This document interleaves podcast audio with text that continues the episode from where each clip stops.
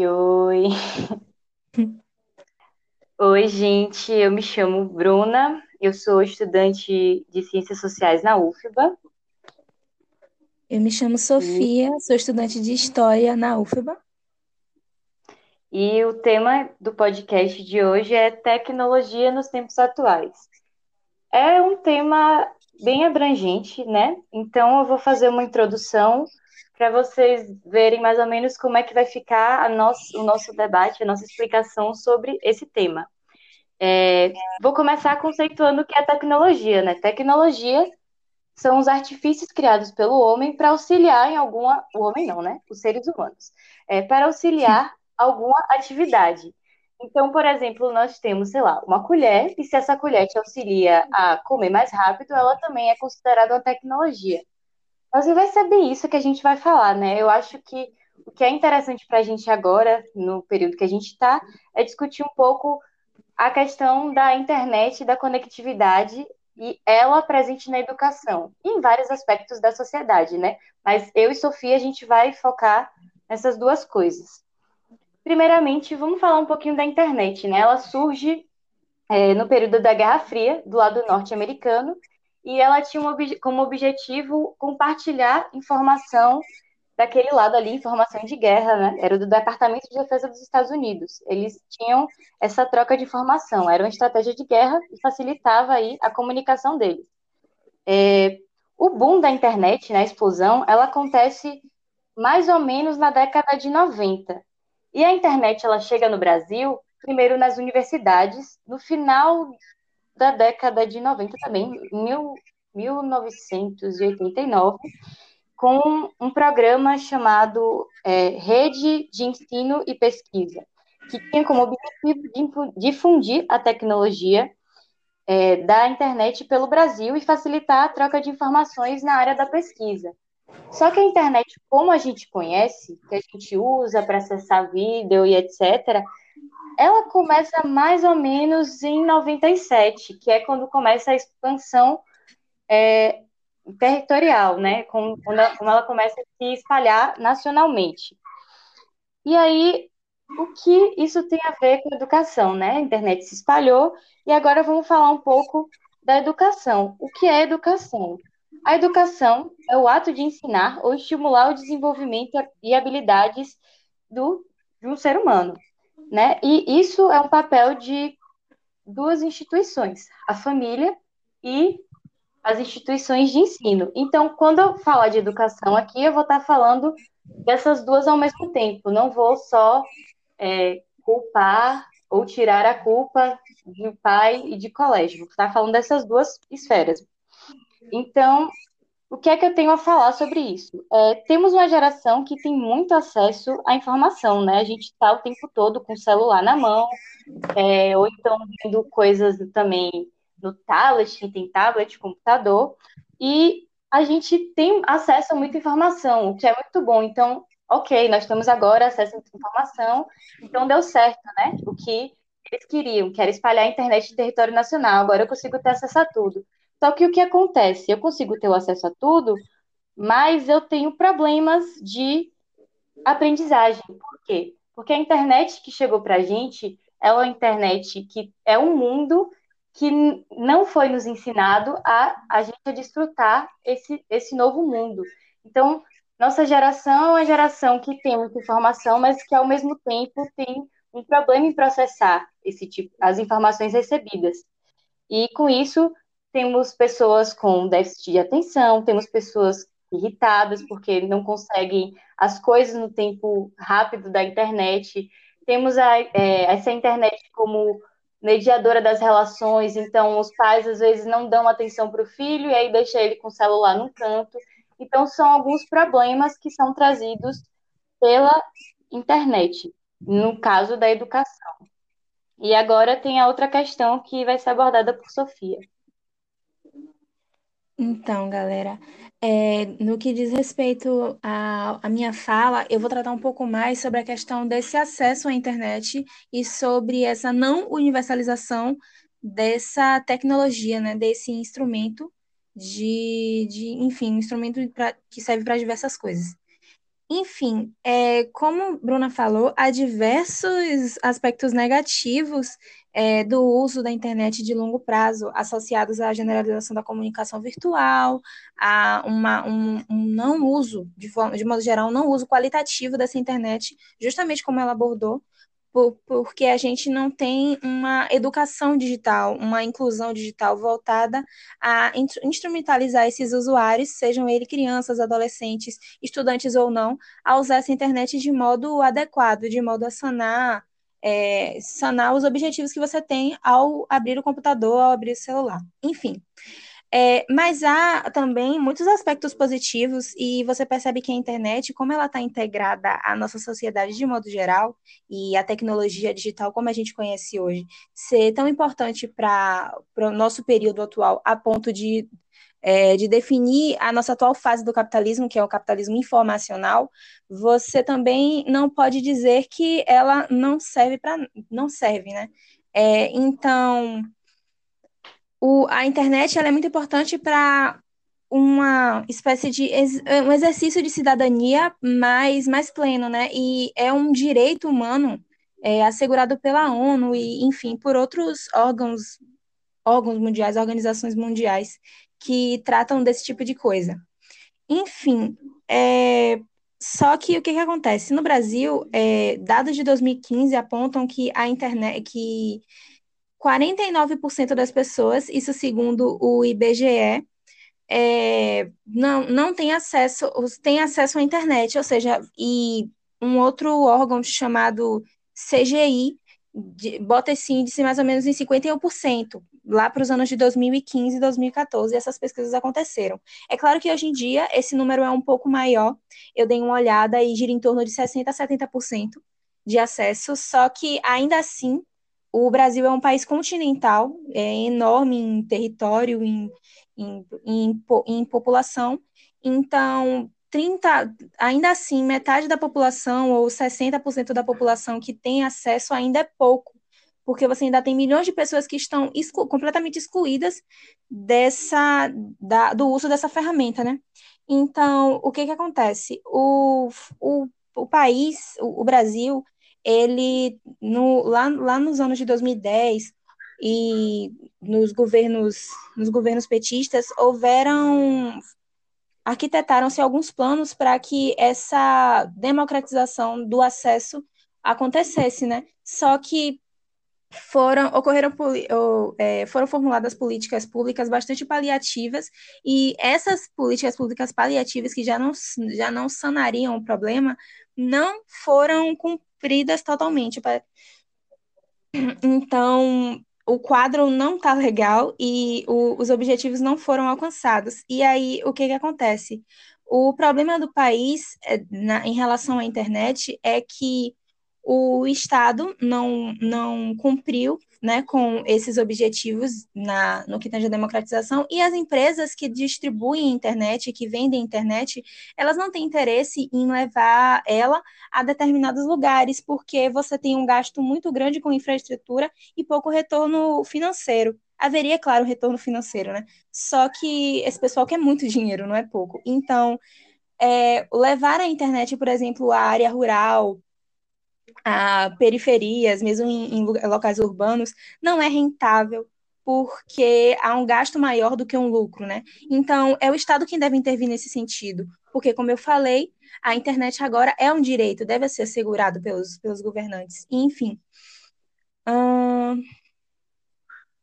E, assim, é, trazendo isso também para o tempo que a gente está vivendo hoje, a gente está vivendo num período de pandemia em que todas as aulas de todo, seja uma aula de que você faz por hobby ou uma aula que você faz na universidade, por exemplo, a gente que é estudante, todas essas aulas elas estão passando para o meio digital. E como a gente vê, existem pessoas na área rural também que estudam, só que como é que elas estudam se a internet não chega até lá, né? Então, ela vai estar tá perdendo os dois, dois direitos, o direito à educação e o direito de acesso à internet, que na ONU diz que é um direito humano. Exato, e mesmo quando há esse alcance, pesquisas mostram que é, a maioria da população, tipo, mais de 50% dessas pessoas que têm acesso, não che o, o, o uso dessa internet, a, a qualidade dessa internet é muito baixa, que não chega nem a 4 mega, megabytes. E a maioria da, e dessa, dessa parcela, mais de 70% só usa menos de 4 megabytes. Vale, e, ou menos de vale, 2. E vale lembrar também que, assim, é, a, as pessoas podem até ter acesso à internet, mas qual é a internet? É o Wi-Fi que funciona bem? Ou é um 3G, 4G? Eu não sei se ainda tem 2G, acho que não, mas é, qual é a internet? Se for um 3G, esse 3G ele vai suportar um vídeo de 40 minutos, uma ligação no Zoom, não sei quais são os outros é, Google Meet da vida, onde estão fei sendo feitas as reuniões. Eles vão essa internet 3G dessa pessoa que está no interior ou em qualquer outra área que a internet não chegue tão bem, é, ela vai conseguir ter um acesso bom? Não vai conseguir, né? Exatamente. É bem complicado. E tem a questão que você falou sobre essa educação digital que a gente não recebe, porque a, o, como a internet é um mundo, como você falou no começo, você tem diversas coisas acontecendo ali ao mesmo tempo. E se você não tem uma conduta refletida, uma conduta treinada para você lidar com aquele instrumento, como seria com qualquer outro instrumento, se você não sabe usar um martelo direito, você vai meter o martelo no seu dedo, né? É a mesma coisa com a internet. Se você está ali estudando e você não tem o trato de, sei lá, usar um aplicativo que interrompa as notificações de outros aplicativos ou saiba usar as configurações do seu celular nesse sentido, computador com a mesma coisa, você não vai ter um uso qualitativo, um uso bom. Então, mesmo as pessoas que têm acesso não. Merda mesmo as pessoas que têm acesso a, a essa tecnologia, elas não vão ter um uso qualitativo e não vão chegar aos, a, a uma boa qualidade nesse ensino, né? Então, você tem as pessoas excluídas e tem as pessoas que, mesmo dentro, não vão usar legal. É, exatamente. É, acho que fechamos por aqui e vamos ter agora outros quadros que vão explicar outros aspectos da tecnologia.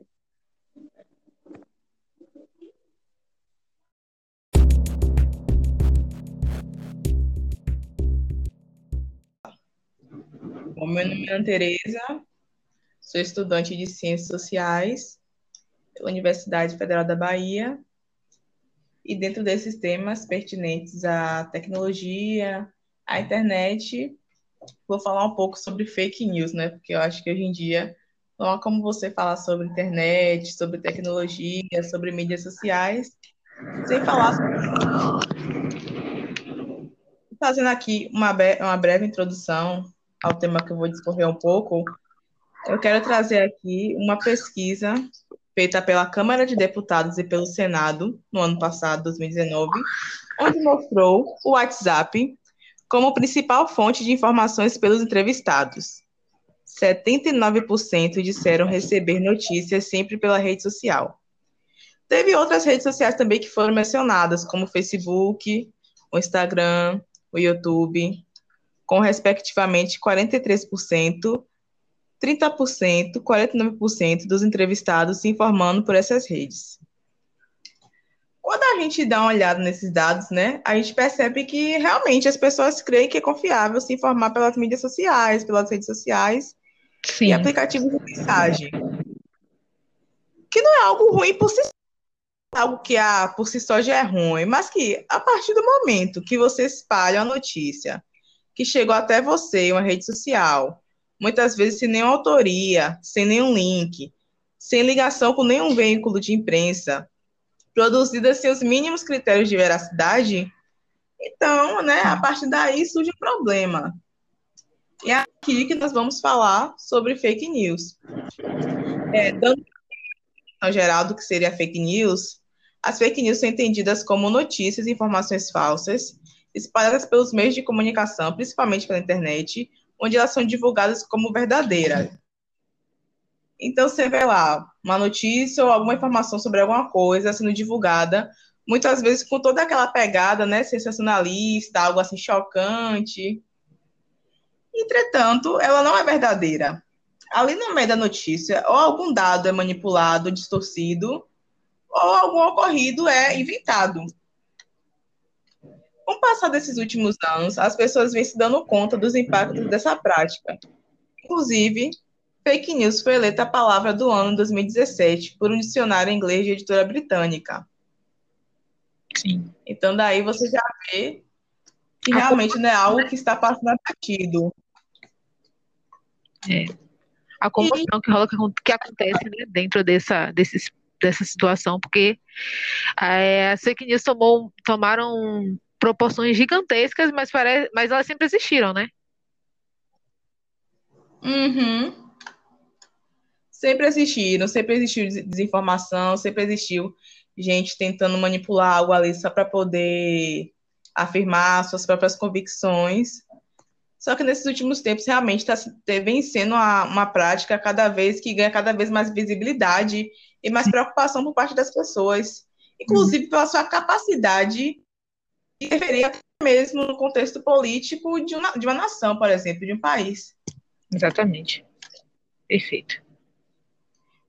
Ai, meu Deus. Sou, é o que a gente vê, por exemplo. Não, continue, perdão. Oi? Ah, não, tudo bem. Calma, é o que a gente. a situação é séria. Certo. É o que a gente vê, por exemplo, com as polêmicas do, do Donald Trump, com a questão do Twitter, aquela coisa toda nas eleições norte-americanas, das últimas que tiveram. E, por exemplo, trazendo para o nosso contexto, né? O nosso contexto brasileiro. Em março do ano passado, de 2019, foi aberto inquérito no Supremo Tribunal Federal que é chamado do inquérito das fake news. Ele visa analisar ataques ao, perdão, ele visa analisar ataques ao STF e seus ministros por meio de notícias falsas, calúnias e até mesmo ameaças. Em junho desse ano, 10 de junho, foi decidido que o inquérito era legal, que não era inconstitucional, nem algo do tipo, e que iria prosseguir. E nos últimos meses, apoiadores e aliados do presidente da República, Jair Messias Bolsonaro, atualmente sem partido, foram alvos de buscas no âmbito dessa investigação. É, então, as eleições, no caso, foram. Quando você disse que foi alvo de. alvo das notícias, como é? Eu perdi um pouquinho o que você disse no final. Ah, sim, perdão. Eles foram alvos de busca no âmbito dessa investigação. Ah, sim. Então, digamos, supostamente, sempre botar supostamente, né, para não ganhar processo. Se bem que a gente vai ganhar processo, né? Mas tudo bem. É, mas supostamente eles utilizaram de fake news nos seus trâmites políticos, digamos assim. Sim, sim, sim. E dentre hum. eles tem tanto aqueles blogueiros que a gente nunca viu na vida, quanto figuras bem famosas, por exemplo, que estão na internet há bastante tempo, como a Sarah Winter, por exemplo. Que hum. também, né, hum. então, pois é. Ai, eu adoro trazer esses, é, né, esses pequenas. esses pequenos hum, pontinhos assim, só pra dar aquele, aquela pimentada na situação. É... É, dando continuidade, né, ao, às notícias de, as notícias, o tópico, né, de fake news, né, de Ana. É, meu nome é Daniela Amélia, eu faço história, né, faço história. Eu estudo história na Universidade Federal da Bahia. É, Ana já está careca de saber isso, porque Ana estuda também na mesma universidade e porque a gente já gravou isso 200 vezes e deu erro. Então agora a gente só vai tentar ir aqui na fé. Se eu parecer um pouco cansada, é por conta disso, pessoal. Então o pessoal já esteja preparado no espírito. As fake news, elas se relacionam. se parecer porque é verdade. Tudo que eu vou falar agora é a partir de cursos que eu faço no Instituto Brasileiro de Pesquisa, que eu fiz no Instituto Brasileiro de Pesquisa e Análise de Dados, o IBPED, e a partir dessa pesquisa que eu faço com a professora doutora Ana Carolina Barbosa Pereira na Universidade Federal da Bahia. Não sei se eu falei, mas já falando de novo para dar validação, né? Então, as fake news, elas estão inseridas, elas nunca foram novidade para ninguém, mas elas foram inseridas é, elas estão inseridas agora no contexto das mídias sociais e da pós-verdade. As fake news sempre foram utilizadas como manipulação política, manipulação social, enfim, mas elas assumem um novo caráter justamente pela difusão delas, né? Nas mídias sociais é algo absurdo, acontece é, de uma maneira que a gente nem consegue perceber.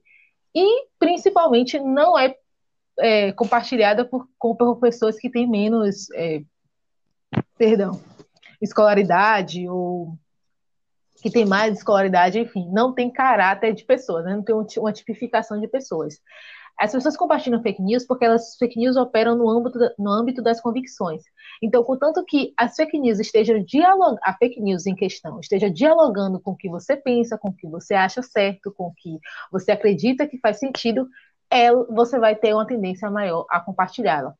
Não significa também que a fake news é uma mentira completamente. Ela possui dados que não são muito mais, não tanto corretos, ela possui é, verdades enviesadas, verdades que condizem apenas com aquilo que você quer saber e não com a realidade dos fatos. Então, isso tudo faz com que a fake news seja compartilhada por qualquer um a qualquer momento e não só porque a pessoa é ruim ou manipuladora. Na verdade, ruim e manipulador é aquela pessoa que produziu a fake news. Ou que é bem possível que tenha produzido a fake news para fins manipula de manipulação, né? Mas enfim, é, as fake news, então, elas apoiaram no âmbito das mídias sociais. Mas por que tem essa difusão loucona nas mídias sociais, né? É claro que a gente entende que a conectividade, a internet tem um bons pontos nisso. Mas existe essa difusão ainda maior por conta que as mídias sociais estão se relacionando com agentes não humanos o tempo todo. E aí a gente entra em três características de agentes não humanos, que são os filtros bolhas, os, os algoritmos, que não tem como não falar, e é, os robôs. Os robôs a gente já, já é muito nos contextos, porque a galera geralmente, né, no Facebook, no Instagram, sempre fica brincando com robô, mas enfim, né, esse aqui é o meu círculo social, talvez o seu círculo social a galera não brinque sobre robô na internet, né, e nesse sentido, os robôs, eles são é, robôs, não tem como falar outra coisa, eles são robôs que operam e se passam por humanos, né? Então, eles reproduzem uma, o mesmo tópico, o mesmo assunto. Isso acontece muito no Twitter, reproduzem muitos os mesmos assuntos para poder subir na atenção na, no, no que é mais relevante publicamente e que as pessoas irão acessar com mais facilidade porque elas pensam que outras pessoas estão acessando também, então elas precisam saber o que é. É basicamente é, via fofoca, né? É uma coisa assim. Ah, todo mundo tá sabendo, eles vão saber também. Ok, então os robôs são isso. Mas assim, os filtros bolhas, eu meio que caí, inclusive, no, no, no pitaco das filtros bolhas, né? Que é tipo, a gente vê filtro bolha como algo, como uma bolha social. Mas não é exatamente uma bolha social. Os filtros bolhas, eles são utilizados, são é, feitos pelos algoritmos para antecipar tudo que o indivíduo gostaria de ver. Então, todo o seu infinito particular, citando a Diana Calcanhoto, né? Todo o seu, a sua, o seu mundinho no nas redes sociais, nas suas mídias sociais, estão, são sendo, estão sendo feitos por algoritmos e por filtros bolhas, né? São essas filtros bolhas que apenas estão colocando o que você quer. Geralmente pode até não ser o que exatamente o que você quer, mas como ela se relaciona o tempo todo com você, ela pega tudo que você curtiu, comentou, compartilhou, é, escreveu e deletou, não escreveu, escreveu, mandou para alguém, enfim, ela pega tudo isso e ela fala, hum, talvez essa pessoa é, pertença a esse perfil de gente, então eu vou mostrar tudo que eu acho que esse perfil de gente é, gostaria de ver. É claro que você é um ser complexo que não dá para ser colocado numa caixinha, mas ela te coloca uma caixinha e você fica consumindo aquilo parecendo uma vaca que regurgita comida, né? Enfim. Então você fica consumindo você fica consumindo aquela mesma coisa ali, achando que é o que você gosta, quando não é o que você gosta, é, é exatamente é o que o perfil de pessoa que você supostamente seria é. Beleza. E aí os algoritmos, por si só, vocês já tiveram meio que noção, os algoritmos, eles arquitetam tudo na internet, né? É, os algoritmos, eles estão em todo local, desde o Google até o seu banco digital. Então, os algoritmos são os que, eu diria, controla né, é, as suas mídias sociais, as suas plataformas digitais. Bom, tendo noção desse nível de manipulação, vocês realmente acham que as fake news não iriam encontrar um solo fértil, quentinho, para se proliferar de uma maneira muito é, absurda e excelente? Eu, sendo uma fake news no cenário desse, eu tava feita. Nossa senhora, ia deitar assim, ia ficar lá pro resto da minha vida. Já é, esses, mas essas mídias sociais e, esse, e, as fake news tendo esse caráter não estão deslocadas da, da, realidade, né, gente? Não estão deslocadas de um contexto. E esse contexto, a gente acredita que seja pós-verdade. A pós-verdade, ela é caracterizada, como Ana é, falou o exemplo de um dicionário, que é o dicionário de Oxford, o mesmo que classificou a fake news em 2017 como uma palavra do ano, ela classificou a pós-verdade como palavra do ano em 2016. Por quê? Causou um fuzuê essa pós-verdade, porque ela foi muito dita, porque precisava entender por que estávamos preferindo é, fatos, fatos não, né? É, é, digamos, fatos subjetivos, né? Porque estávamos preferindo a subjetividade ao invés da objetividade. Leia-se a objetividade aqui como condizente com a realidade, com os fatos, com o que acontece realmente. E não porque acreditamos que acontece, né? Que seria o subjetivo do ser humano, que, que é o que acreditamos que acontece, que é as nossas convicções, nossas morais, nossas paixões. Uma visão é, parcial do que realmente existe no, no real, né? No coletivo. Então, inclusive, essa é a definição de pós-verdade de acordo com esse dicionário, né? Que é a preferência por subjetividade ao invés da objetividade.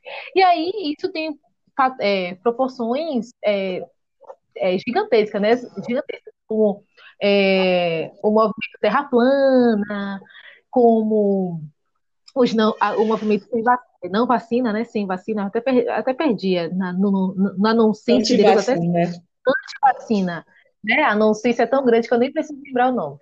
E aí é antivacina, e aí coronavírus não existe, e assim vai saindo, né? É, e aí você percebe que dentro da pós-verdade você vai vendo esses fake news, né? Tipo, coronavírus não existe, a China quer matar todo mundo, pipipi, popopô.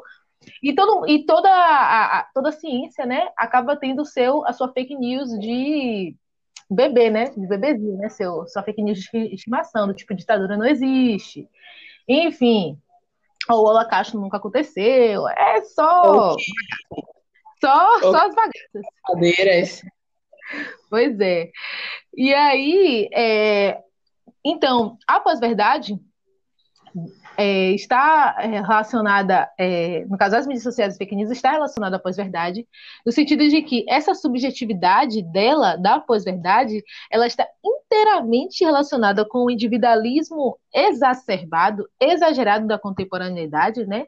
E, por conseguinte, das mídias sociais e das fake news, porque já observam o mundo a partir de um olhar parcial de um indivíduo e que ao encontrar indivíduos iguais, né, continua essa visão individualista de, e essa visão é, pequena sobre, digamos, sobre é, o coletivo e podemos dizer preconceituosa, né, e porque ela é parcial, ela precede algo sem realmente conhecer. Então, é, por sua vez, é, essa, a, e por sua vez, a pós-verdade, ela possui uma centralidade dentro dessas mídias digitais, que é o que eu já falei, e que alimentam essa dinâmica, né, essa dinâmica dele, deles de... É, a pós-verdade está dentro das mídias sociais, que por sua vez está nas fake news. Então, sabemos que valorizar excessivamente o indivíduo em situações de decisões públicas é, ou referentes ao coletivo é uma grande cilada, porque você não tem como ficar definindo, é, situa é, sei lá, é, vida, a vida né, é, em sociedade que remete ao coletivo a partir de ideias individuais, a partir de ideias e de pensamentos de apenas uma pessoa ou outra ou grupos. Então, esse é o problema que está nas fake news, nas mídias sociais e, na, e por conseguinte, na pós-verdade. Porque é esse fenômeno que é como um teto em que esses outros, como as mídias sociais se abrigam e produzem essa situação em situações como a eleição de Trump, a eleição supostamente do, do, do, nosso atual presidente sem partida Jair Messias Bolsonaro, como no Brexit, como em várias outras situações em que é, houve a manipulação de notícias, houve então, por sua vez, a manipulação das massas e, por sua vez, é, modificou alguma coisa no cenário através da falta, no, no cenário, né, social, no cenário da vida das pessoas, através da não da valorização da subjetividade e da e, e de ignorar, né, a objetividade do, das ciências e do que é real, né? E quando eu falo de subjetividade, é algo que é real. Então é isso, Ana. É isso que eu queria trazer. Esse é um pouco do que tem a minha pesquisa. Tem mais coisas. Ou melhor, tem isso, só que bem mais detalhado, vocês entendem melhor. É, mas é, é um ponto que está crescendo o tempo todo e que tem uma urgência dos estudiosos para entender como isso funciona, porque, como você percebeu, isso tem um impacto é, enorme dentro da vida das, na vida das pessoas. Né? Então é isso, Ana. espero ter sido breve, espero que você tenha entendido, espero que você, você entendeu, amiga? Tudo bom? Entendi sim, entendi sim. Graças a Deus, graças a Deus. O importante é que eu fui entendida. espero que todo mundo é isso também eu acho que tudo isso que tu falou nos ajuda a gente começar né, a pensar, a ter a noção de que, primeiro, a internet em si não é algo que está à disposição de todo mundo. Segundo, Sim. que ela não é um mundo, não é um mundo de ninguém. E terceiro, que muito menos está livre de interesses ou disputas, né? Sim, sim, sim, sim. Como, todo, como toda relação, né? É, nunca, nunca está, nada está livre de disputas, mas é, e o fato de muitas pessoas não possuírem internet já é um, um fato é, consumado, mas que não impede da situação tomar proporções absurdas, né? É... Enfim, mas é isso. Obrigada, pessoal, por ouvirem e tem mais podcast por aí. É isso, obrigada, galera.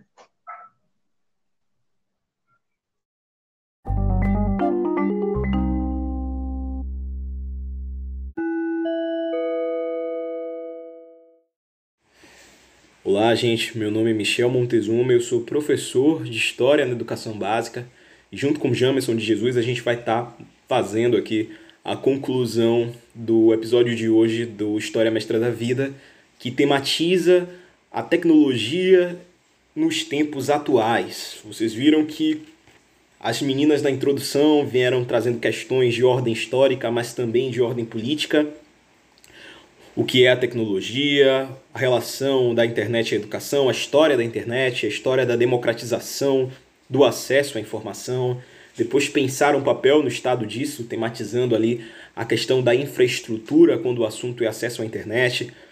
No desenvolvimento de Ana Teresa e Daniela e Amélia, a gente teve as questões da fake news problematizadas, relações sociais dentro da internet, como os sujeitos acessam as informações dentro da época da pós-verdade, como elas são colocadas nos espaços públicos e como elas são instrumentalizadas pelos diversos tipos de discurso que nos atravessam no nosso cotidiano.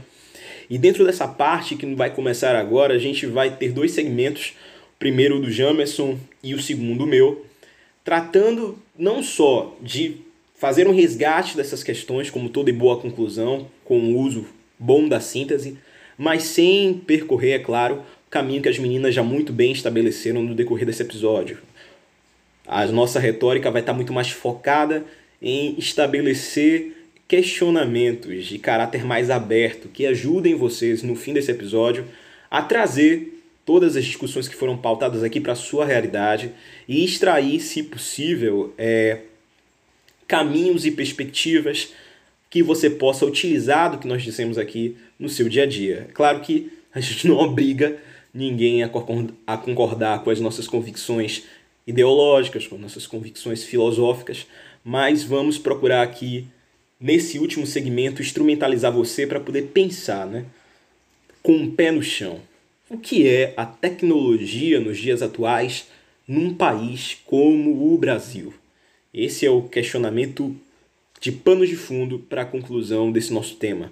Vamos trazer a questão da tecnologia, do acesso à internet, do capitalismo informacional para as nossas ruas, para as nossas casas, nossos bairros e cidades, contemplando também nossos regimes políticos e a atual situação da crônica política na República.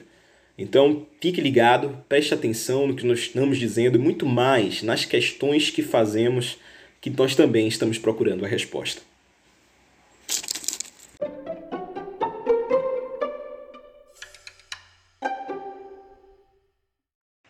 Bom, eu me chamo Jamerson, tenho 24 anos, sou advogado e também faço parte aqui do editorial desse podcast e gostaria de iniciar essa conclusão tratando de alguns temas pertinentes aos segmentos anteriores. Inicialmente o segmento de Bruna e Sofia, onde, se não me engano, Bruna trouxe à baila a questão da falácia da democratização do uso da internet. Sobretudo nesse período de pandemia, onde os maiores usuários têm sido aqueles estudantes ali do ensino básico, de normalmente redes privadas de ensino, onde a gente tem visto, para além das questões que ela tratou lá, da dificuldade do acesso, né? onde muitos estudantes, sobretudo de é, localidades rurais, assim, têm uma dificuldade muito maior de ter um, um acesso à internet. Alguns estudantes de, das grandes metrópoles, mas que têm algum nível de dificuldade financeira ali para ter um acesso à internet de qualidade, também tem uma dificuldade muito grande. Às vezes o estudante não tem um celular, né? Às vezes tem um celular de baixa qualidade, às vezes precisa do celular de uma mãe, de um pai, para ter esse acesso a essa internet, para ter essa educação à distância que a gente sabe que, em, em síntese, não é uma educação, não é o, o, o fundamental nesse momento, né? O ensino tem sido bastante prejudicado, a gente tem visto é, uma dificuldade muito grande, tanto por parte dos professores quanto dos alunos, de se adaptarem a essa situação de atipicidade gigante. Mas também tem aquela coisa da escola, sobretudo essas escolas que eu citei de é, educação básica que são privadas, né, são instituições privadas. Elas não têm, em primeiro lugar, a intenção de terem prejuízos financeiros nesse período. E elas também têm aquela intenção de promover o estudo, né, dar seguimento, como se nada estivesse acontecendo, para passar impressão para os seus é, clientes, em suma, porque são pessoas que pagam pelos serviços, que elas estão é, se esforçando, estão se virando ali num momento da pandemia para entregarem ainda o seu é, ensino para os estudantes. Né? E a gente sabe que o ensino tem sido bastante prejudicado. Um ensino que já não era de tanta qualidade assim, tem sido bastante prejudicado por essa dificuldade maior, né? um fator que tem gerado maior dificuldade. Outra, outra coisa no, no segmento de Ana, Tereza e, e Daniele, elas falaram a respeito de fake news, né? E Ana Teresa trouxe um, um assunto interessante que foi quando ela falou sobre os riscos desse acesso à informação por meio de mídias sociais, né? Que a gente tem visto também que a tecnologia traz esse fator. A gente tem a impressão às vezes que a tecnologia só vem para auxiliar tanto no ensino quanto no acesso à informação. Só que esse ponto que elas trouxeram é bastante interessante, porque hoje esses, essa, essa facilidade de acesso à informação é, por meio de, de mídias sociais acabou criando algumas coisas bizarras, assim, acabou criando a figura do especialista em, em manchetes de, de, jornais, manchetes jornalísticas, né? Uma pessoa que não lê uma matéria, se informa através de manchetes, pura e simplesmente, um indivíduo que se sente absolutamente informado porque ele consegue ali tem um fluxo de mensagens, de várias notícias, e lendo uma manchete, ele é, se acha, teoricamente, bem informado. Quando na realidade, é, a gente sabe que ele só teve acesso à manchete, não tem acesso, quando você não tem acesso à totalidade de uma matéria, você tem uma informação prejudicada, sem falar que existem hoje diversos veículos que não têm credibilidade alguma, né? A gente tem visto é, nos últimos dias aí principalmente, redes sociais tomando várias atitudes, porque as legislações dos países, da maioria dos países, está tentando se adequar a essa realidade, está tentando coibir disseminação de fake news, etc e tal. E as mídias sociais não querem perder tanto a sua credibilidade quanto o, o dinheiro que esse universo movimenta, né? Porque a partir do momento em que a credibilidade delas está em xeque, ela tem um risco muito maior de perda de usuários e perda de relevância, o que é ruim para a situação financeira dessas empresas, né? que já são bastante ricas, mas é, quanto mais rico, a, maior a, a, a necessidade né? do indivíduo de ter dinheiro. Então ninguém quer perder, né? E é, a gente sabe que nos últimos, nos últimos dias aqui no Brasil ocorreram bastante acontecimentos nesse sentido aí de mídias sociais serem pressionadas a criarem mecanismos de é, que dificultem a disseminação de fake news e várias páginas foram derrubadas de relacionadas ao gabinete governamental do Brasil porque disseminavam fake news e essa, a gente sabe que essas páginas têm uma capacidade de é, interação, interatividade ali com o usuário muito grande, porque eles, eles trazem ali normalmente matérias muito simplórias e, como o Daniele falou, aquela coisa da informação que agrada ao indivíduo que está lendo, né? Então ele tem uma facilidade muito grande de disseminar essa informação, de passar para frente. E aí a gente sabe que, é, de um modo geral, o conhecimento é prejudicado, né? Porque as pessoas acabam acreditando nessas coisas que de, de verdade não tem absolutamente nada, né?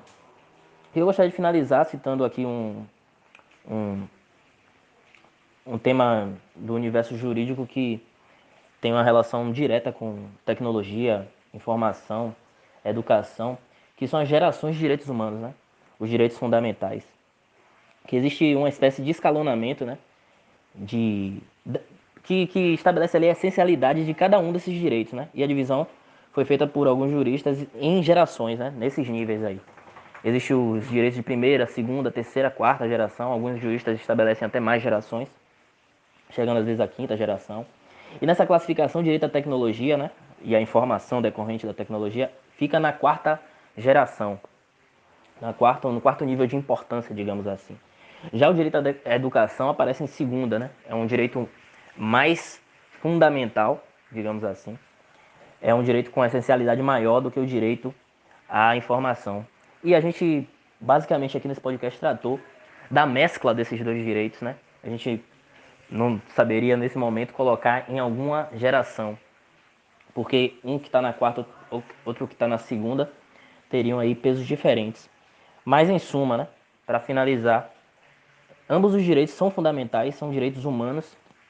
E a gente sabe que, por mais que a gente tenha uma dificuldade muito grande hoje né, nessa, nessa, nesse acesso a uma educação de qualidade, nesse acesso a um, uma informação qualificada, a gente é, tem que reconhecer, em primeiro lugar, a importância desses direitos, para que a gente lute por esses direitos, né? para que a gente lute por uma internet de maior qualidade dentro do país, uma internet que seja é, espalhada por, pelos lugares mais longínquos do país, e uma educação que verdadeiramente não seja uma coisa mercantilizada.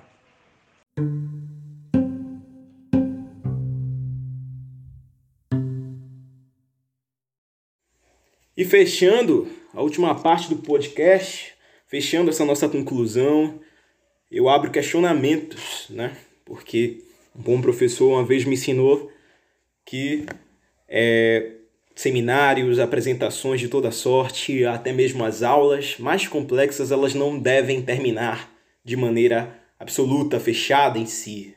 O aprendizado ele é um circuito em aberto e nós apresentamos aos nossos alunos maneiras de propor questões que nos levem à frente. E as questões que podem nortear muito bem e fazer um resumo do que nós discutimos aqui hoje é o que é democratização da informação ou do acesso à internet num país de analfabetos funcionais, como é o Brasil? É complicado. Veja que analfabetos funcionais não está aí posto como uma ofensa ao povo brasileiro, mas sim a uma infeliz realidade sociohistórica que nós, mesmo no século XXI, ainda experimentamos, principalmente quando o assunto quando o assunto é o Brasil profundo, quando o assunto é o campesinato, quando o assunto é boa parte do povo brasileiro espalhado pelo interior norte e nordeste, do centro-oeste também, do sudeste do sul, que não estão é, é, lisos de pobreza e miséria, que participa da vida pública sem ser tem ter sido adequadamente constitucionalmente preparada para exercer os seus direitos e deveres. Então, o que seria democratização do acesso à informação, o que seria democratização do acesso à internet num país que guarda esse tipo de cicatriz vergonhosa na formação educacional de nosso povo. A outra pergunta é qual a extensão de uma política de democratização da internet em um país marcado por contradições históricas. É claro que nós não podemos enxergar a internet dentro de uma função linear, como se todo e qualquer avanço tecnológico dentro do espaço cibernético fosse positivo. Sabemos que a vida humana ela não segue essa linha positiva. Não podemos avaliar a perspectiva dos acontecimentos através de um caminho único. As coisas não são convergentes dentro do nosso corpo social, não poderiam ser. Somos seres dialéticos, contraditórios. Então, é, como nós podemos pensar, como nós podemos tomar um avanço tecnológico em um país que carrega contradições históricas enormes, em um país onde boa parte de suas elites ainda possui um sensível lastro senhorial, uma perspectiva conservadora que não é contígua às realizações dos direitos básicos para uma vida social estável. Como é possível que um país marcado por preconceitos tão profundos, por noções e perspectivas sobre o mundo tão arcaicas, seja capaz de tomar como positivo a democratização do acesso à informação. Informação, para quem não sabe interpretar, para quem não quer enxergar, é a mesma coisa do que uma espada para alguém que está acuado no escuro. Ela é inútil. Então, é necessário que nós aprendamos a enxergar em outras perspectivas, para além das polarizações, para além do só positivo, para além do só negativo e perceber como a internet, como o acesso à tecnologia hoje em dia se insere dentro desses problemas, se insere dentro dessas contradições e pode ser talvez um caminho para a solução de diversos desenlaces que marcam nossas relações sociais no Brasil, como a falta de espaço para ação política de movimentos populares organizados realmente comprometidos com a defesa da integridade popular. Essa é uma questão que nós precisamos ter em mente.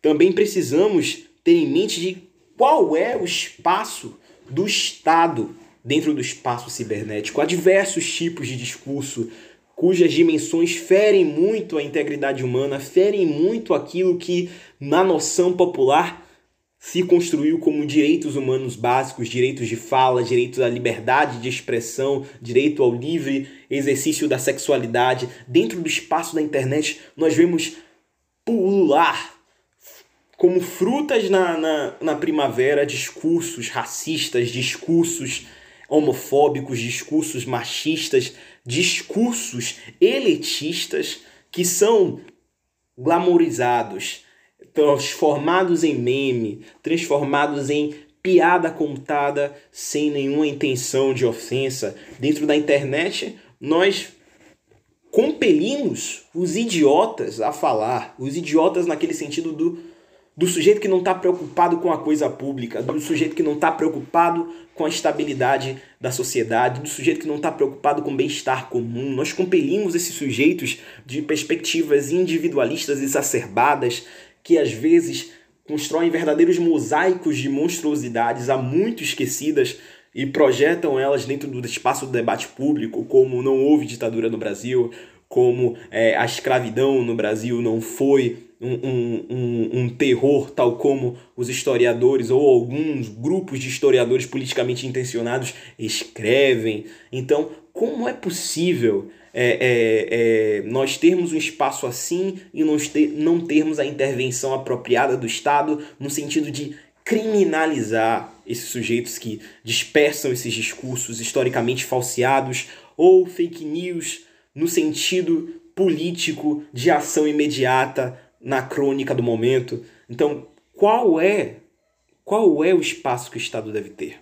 Ele deve ser interventor, ele deve controlar a quantidade de acessos à internet, ele deve monitorar esses sujeitos, ele deve criminalizar de maneira mais severa, maneira como alguns se colocam.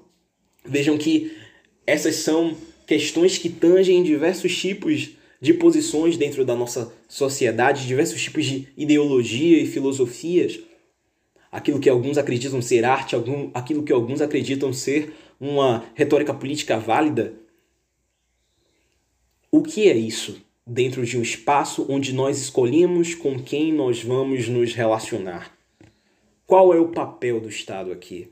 É um papel de interventor ou ele deve se eximir, deve deixar com que esse espaço seja gerido pelas empresas que administram a oferta do serviço de internet. Se é, o acesso à internet é um direito, por que o Estado não tem o comprometimento de defender esses sujeitos sociais dentro deste espaço, no momento em que eles acessam esse espaço?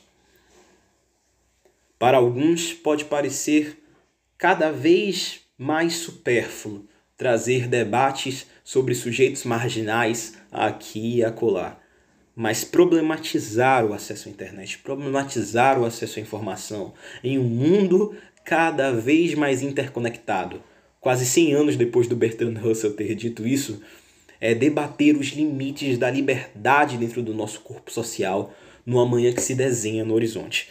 Nós precisamos ter em mente o que fazemos na internet e como nos projetamos nesse espaço, porque cada vez mais esse espaço vem se colocando como, como um preâmbulo daquilo que podemos encontrar no futuro, não só da nossa família, não só da nossa comunidade, não só do nosso bairro, cidade, mas também do nosso país e do regime político que se coloca sobre ele.